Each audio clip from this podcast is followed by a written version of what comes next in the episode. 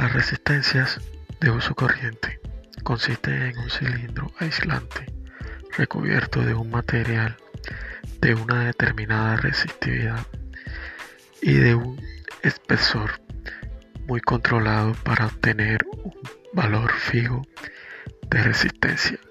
En ambos extremos tiene un contacto metálico en forma de casquillo sujeto a precisión al que van unidos los terminales.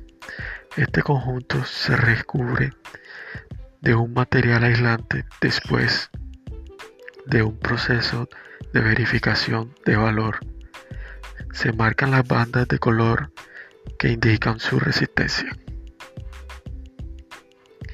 Las resistencias de mayor potencia suelen ser bobinadas y el material resistivo es un hilo conductor que se dispone arrollado en espiral sobre un cilindro aislante y se recubre a su vez con material también aislante.